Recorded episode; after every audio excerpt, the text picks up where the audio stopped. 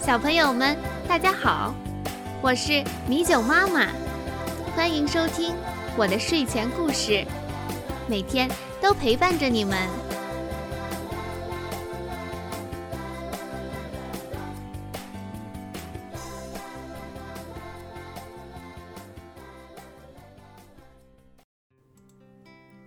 小朋友们，我们今天要讲的故事叫《荷叶船》。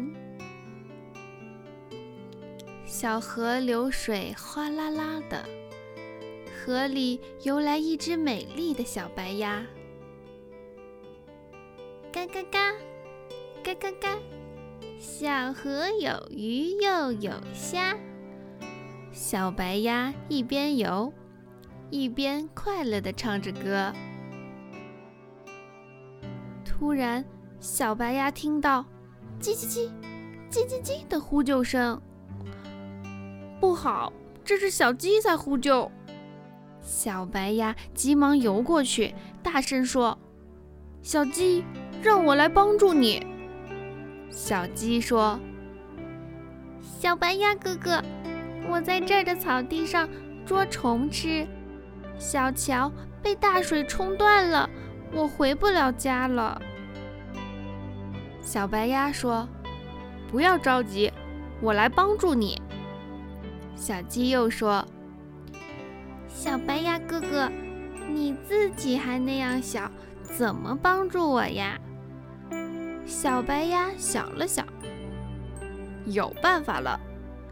说着，小白鸭摘了一大片荷叶，放在水面上，对着小鸡说：“这是荷叶船，你快坐在上面去吧。”小鸡稳稳地坐在荷叶中间，小白鸭用嘴衔着荷叶柄，奋力地向对岸划去。划呀划呀，一会儿就划到了河对岸，把小鸡送回了家。